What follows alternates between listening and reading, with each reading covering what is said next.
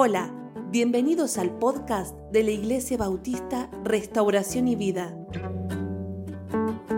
con el pastor Miguel Noval.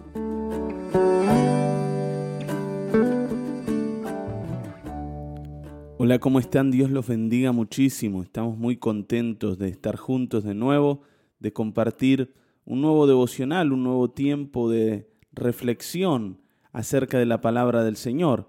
En este caso estamos comenzando eh, el, día lunes y primer día laboral de la semana. ¿sí? Ayer comenzamos la semana con el culto de adoración, que es una bendición siempre y siempre te animo a que participes de él.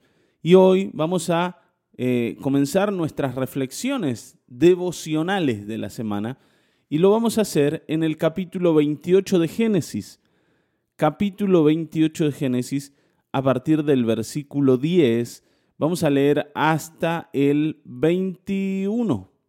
¿Eh? ¿Está bien? No, hasta el 22. Hasta el 22. ¿Sí? Génesis 28, 10 hasta el 22. Así que si tenés tu Biblia ahí, acompáñame en la lectura. Dice, salió pues Jacob de Berseba y fue a Arán y llegó a un cierto lugar y durmió, porque ya el sol se había puesto. Y tomó de las piedras de aquel paraje y puso a su cabecera y se acostó en aquel lugar. Y soñó, y aquí una escalera que estaba apoyada en tierra y su extremo tocaba el cielo. Y aquí ángeles de Dios que subían y descendían de ella. ¿Está bien? Vamos a ir de a poquito eh, ¿Se acuerdan? Para, para no, no perder el hilo de la historia, Jacob había engañado de alguna manera a su padre, se había disfrazado de su hermano, se había llevado la bendición que su papá le quería dar a Esaú, se la había llevado él. Y después de ese evento, donde también Esaú llega, se desilusiona y decide, ¿no? Se, consuela con matar a su hermano, su padre lo toma por consejo de la mamá, ¿sí? O sea, de la esposa de Isaac, lo toma y le dice, mira, Jacob, no quiero que tomes mujer de las hijas de Canaán, de las mujeres de acá de la zona. Quiero que te vayas a la familia de tu madre, quiero que vayas a la casa de Labán y ahí tomes eh, mujer para vos, esposa. Y, y se acuerdan, decíamos cómo en la estructura de la vida es importantísima para poder ordenar la bendición de Dios o para darle caminos a la bendición de Dios. Y bueno, y en plan de eso, Jacob salió de camino hasta la casa de su familia, ¿sí? de, las, de los familiares de su madre. En el camino es que sucede esto. Dice que llega a cierto lugar, que ya era de noche, que se prepara para acostarse, para seguir eh, su camino al otro día, y tomó una piedra al lugar, la puso de cabecera, ¿sí? como almohada, y se acostó. ¿No es cierto? Bueno, era un sueño difícil, ¿no? No es fácil dormir arriba de una piedra. Pero ahí estaba Jacob, y esa noche el Señor le va a mostrar algo especial a él. ¿Se acuerdan? Eh, siempre dijimos, Jacob como que corría de atrás, soñaba con las promesas de Abraham, soñaba con aquello que Dios iba a hacer en la familia, pero no era él el indicado, eh, por lo menos a priori, ¿está bien? No era el primogénito, se suponía para ellos, para, los, para las personas que el indicado era el primogénito. De hecho, como siempre decíamos, eh, Isaac quería bendecir a Esaú, no a Jacob. Pero Dios tenía planes con Jacob y estos planes le van a ser revelados ahora de boca de Dios a Jacob mismo. Ya su padre lo bendijo, ya su padre le dijo, Dios te dé la bendición de Abraham y, te dé la tierra en que moras y todo esto, pero ahora Jacob va a escuchar al Señor y es tiempo de que nosotros podamos escuchar al Señor decirnos lo que quiere hacer con nosotros.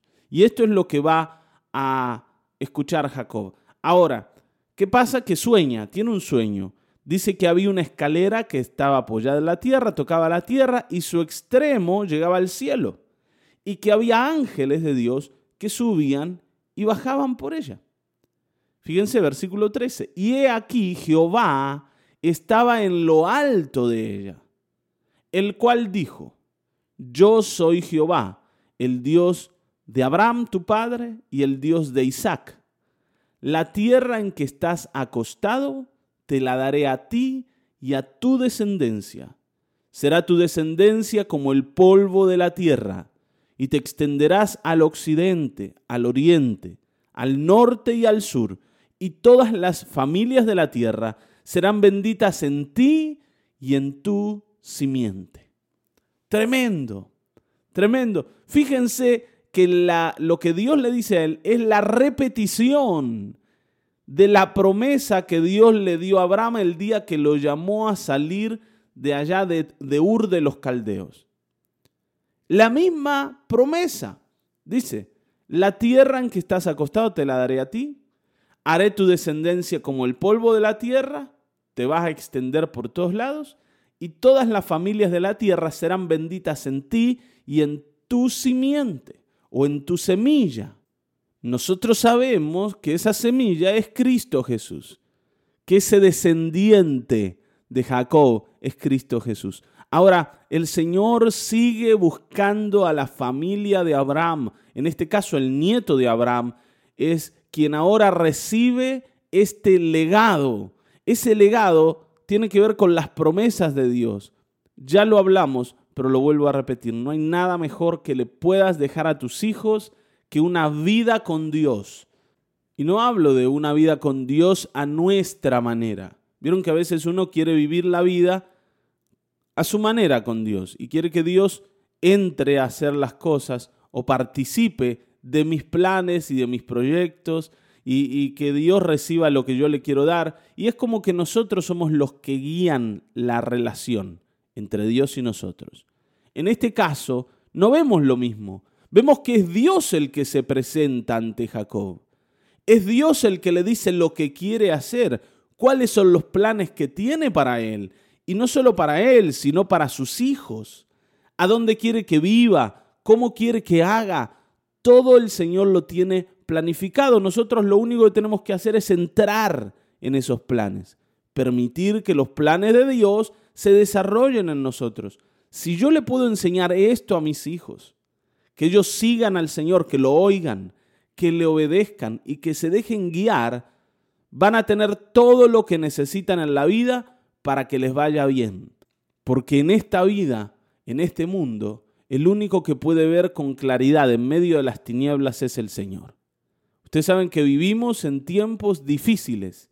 El mundo está en un momento complejo, muy complicado, donde lo malo se está exaltando por encima de lo bueno, donde los perversos aparecen por todos lados, donde cada vez nos asombramos con nuevas cosas que aparecen en las noticias que nos dicen que la, la, raza humana, el hombre, está perdido, está totalmente corrompido. El único que puede guiar a nuestros hijos a buen puerto en esta situación es el Señor.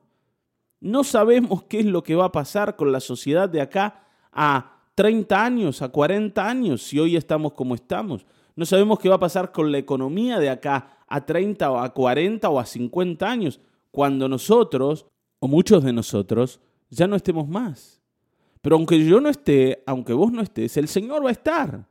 Y el Señor va a guiar a nuestros hijos en medio de la oscuridad, en medio del tiempo difícil, en medio de la incertidumbre. El Señor sabe por dónde ir. Es Él el que lo llama a Jacob y le dice, yo voy a hacer esto con vos. Fíjense, es impresionante lo que dice acá, versículo 15. Le dice, y he aquí yo estoy contigo y te guardaré por donde quiera que fueres y volveré a traerte a esta tierra porque no te dejaré hasta que haya hecho lo que te he dicho. Esto siempre me conmovió. Me conmovió por el tema de que uno ve acá a Dios diciéndole, yo no te voy a dejar hasta que vos recibas todo lo que tengo para vos. Y esto es tremendo. ¿No es cierto? Nosotros vivimos una vida en búsqueda de la bendición. persiguiendo la bendición, tratando de ver dónde está, de encontrarla, de descubrirla, soñando también con que nuestros hijos encuentren esa bendición. Y de pronto leemos este pasaje y vemos que es Dios el que le dice a Jacob, yo no te dejaré a vos hasta que haya hecho todo lo que te he dicho, hasta que te haya bendecido, hasta que te haya dado la tierra, hasta que te haya transformado en una nación. Y entonces, ¿no es cierto? Eh, pensamos, yo también quiero esto, yo también quiero que Dios se comprometa de esa manera conmigo. Y quiero darte una noticia, Dios ya se ha comprometido con vos. Para eso tenés que estar en el lugar apropiado. Jacob estaba acá en un lugar que después él va a entender que es un lugar especial. Y ese lugar especial en el que estaba Jacob, nosotros también lo conocemos. Es un lugar espiritual, más allá de, del lugar físico en el que se encontraba. Hay un lugar espiritual en donde las personas pueden ser bendecidas.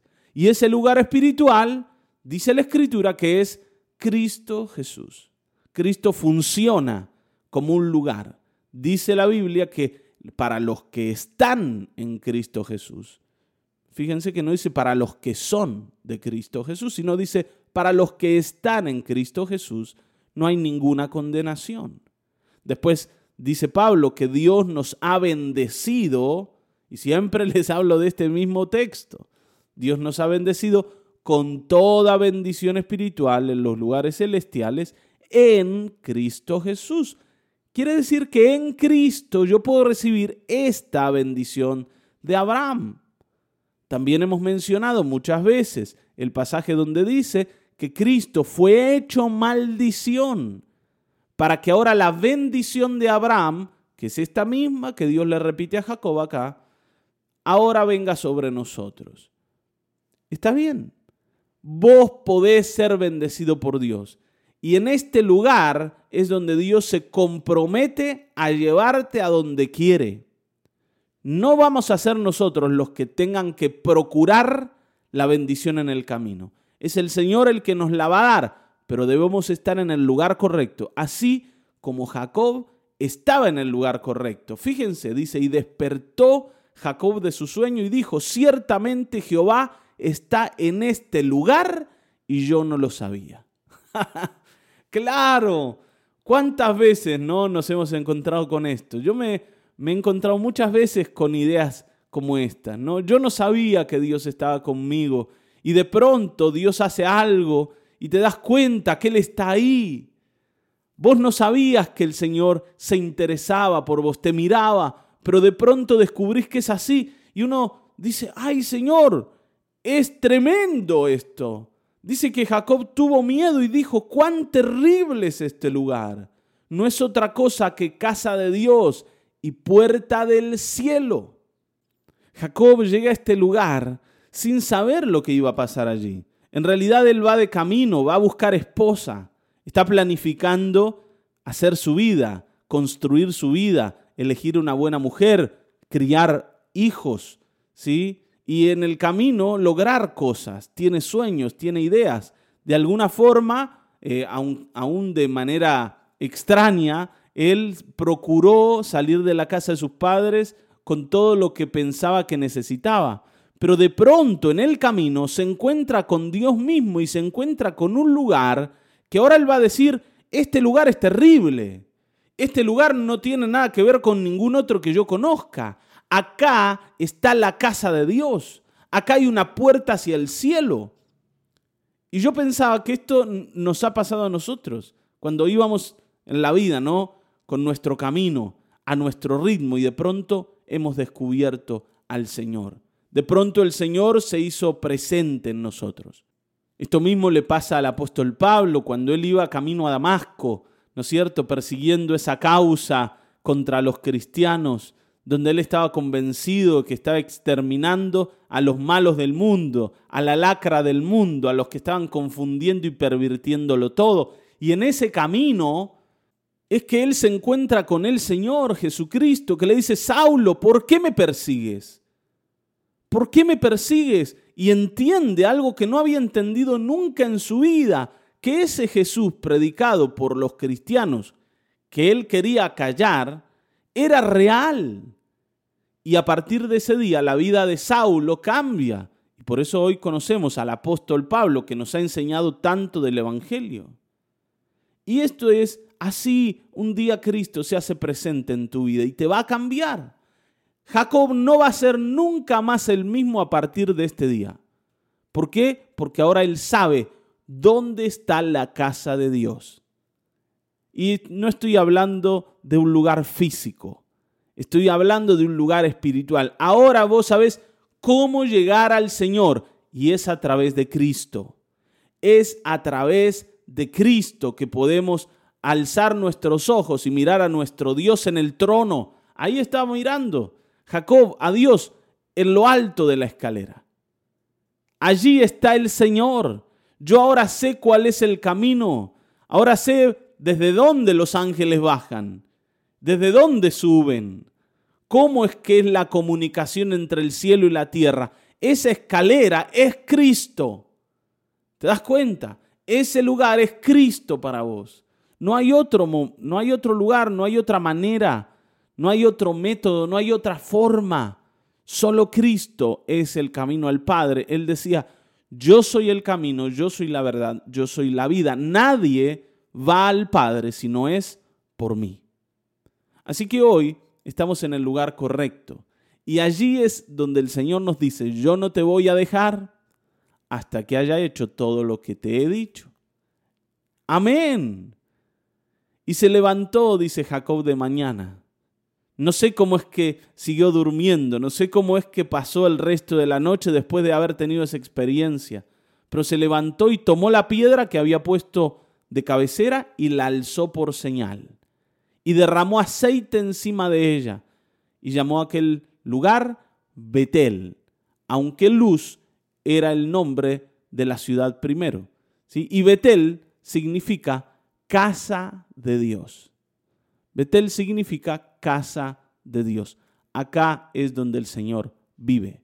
Desde acá podés encontrar al Señor, a Dios mismo y pone una señal allí.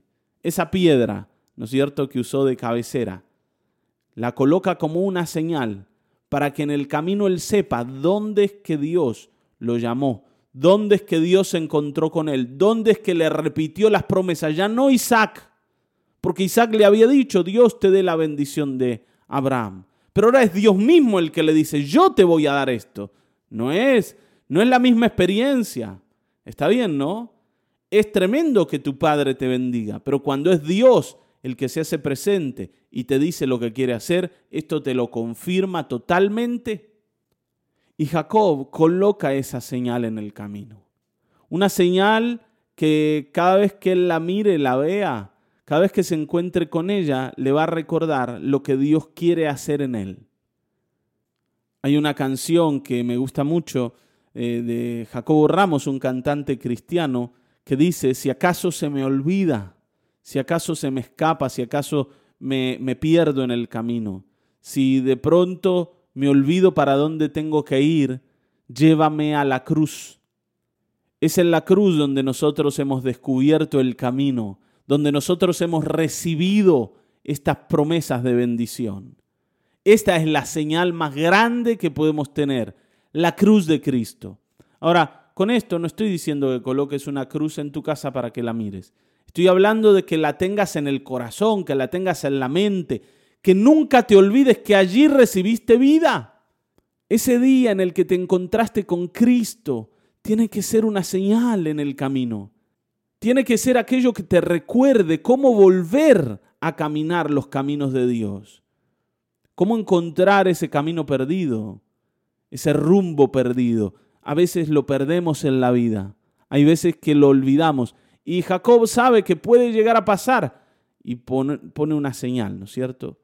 Y unge esa señal, derrama aceite sobre ese lugar y lo transforma ahora en un altar para el Señor, en un altar de adoración. Ustedes saben que cuando se derramaba aceite sobre alguna cosa, se lo consagraba al Señor.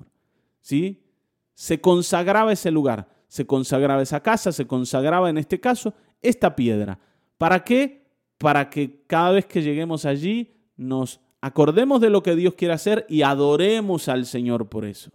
Así que haya tiempos de adoración, señales de adoración. Esto mismo hacía Abraham, esto mismo hacía Isaac. Ellos tenían esta costumbre de colocar recuerdos en el camino para no perderse, para no extraviarse. Amén. Y fíjense, e hizo Jacob voto diciendo, si fuere Dios conmigo y me guardare en este viaje en que voy, y me diere pan para comer y vestido para vestir, y si volviere en paz a casa de mi padre, Jehová será mi Dios, y esta piedra que he puesto por señal será casa de Dios, y de todo lo que me dieres, el diezmo apartaré para ti. Y acá es Jacob el que responde a lo que Dios quiere hacer en él. Recién veíamos que Dios le dice, yo voy a hacer esto con vos. Pero Jacob no se va a quedar solamente con que Dios lo quiera hacer, sino que él va a tomar también decisiones sobre lo que Dios le dice que va a hacer. Esto es muy importante. Recién decíamos, en Cristo Jesús Dios se ha determinado a bendecirte. Pero ahora en Cristo Jesús yo también puedo tomar decisiones hacia el Señor. Y puedo tomar estas mismas decisiones.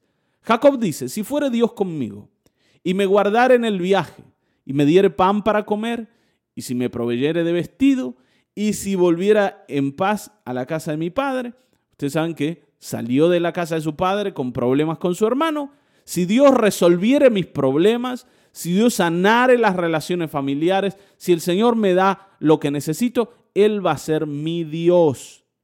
Y uno dice, ah, qué viveza la de Jacob, ¿no es cierto? Pero en realidad Jacob está respondiendo aquello que Dios le dijo primero. Dios es el que le dijo, yo te voy a bendecir, yo te voy a multiplicar. Él no está proponiendo nada que Dios no haya propuesto primero. Nosotros de la misma manera podemos seguir buscando la bendición de Dios hoy porque es Dios el que la ha propuesto. Porque nosotros en Cristo Jesús sabemos que la bendición es para nosotros. No se trata de ser ambiciosos. No se trata de decirle al Señor que nos dé algo que en realidad no quiere darnos. Se trata de buscar lo que Dios ya quiere darnos, lo que Dios dijo que es para nosotros y aquello que nos prometió el día en que nos llamó desde la cruz del Calvario para sacarnos del pecado y hacernos sus hijos. El Señor muchas veces le dijo a sus discípulos, pedid y se os dará, buscad y hallaréis, llamad y se os abrirá.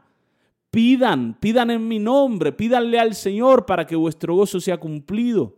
Todo lo que pidieres al Padre en mi nombre, Él los va a dar. Está bien, ¿no? Si ustedes dijeran a ese monte, quítate y pásate al mar, el monte les va a obedecer, hagan con fe. Nunca el Señor nos planteó una situación de duda o de inseguridad o vamos a decir de vamos a ver qué va a pasar y, si las cosas van bien, veremos de darle eh, esto que piden y, y si no, bueno, será para otro día. ¿No es cierto? Vamos a ver cómo está la economía del cielo, cómo está la disposición del Señor, si se levantó en un buen día o no. No, no, no, nunca el Señor nos planteó una situación así o una relación así con nuestro Padre. Al contrario, él decía, ustedes que son malos, saben darle buenas cosas a sus hijos. ¿Cómo el Padre Celestial no le dará buenas cosas a los que se lo pidan?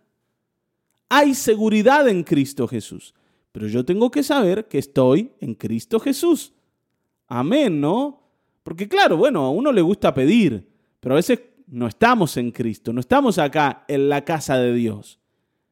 Pero Jacob está en la casa de Dios, está en Betel, y allí Jacob responde y le dice, yo voy a responderte y te voy a elegir, mi Dios. Si haces esto que me decís, yo voy a elegirte, mi Dios. Y he puesto esta señal, ¿no es cierto? Acá está. Siempre que la mire me voy a recordar en qué lugar estoy y dónde me llamaste. Y todo lo que me dieres, lo voy a consagrar dándote el diezmo. Y esto nos recuerda lo que hizo Abraham, ¿se acuerdan? Con Melquisedec, cuando le entregó los diezmos del botín que había ganado, cuando derrotó a los reyes que se habían llevado cautivo a Lot. Abraham le entregó a Melquisedec los diezmos. Y acá Jacob le dice, Señor, si vos me bendecís, yo lo voy a reconocer con un acto claro en mi vida, que va a ser apartar los diezmos. El 10% de todo lo que me des, yo lo voy a destinar para vos.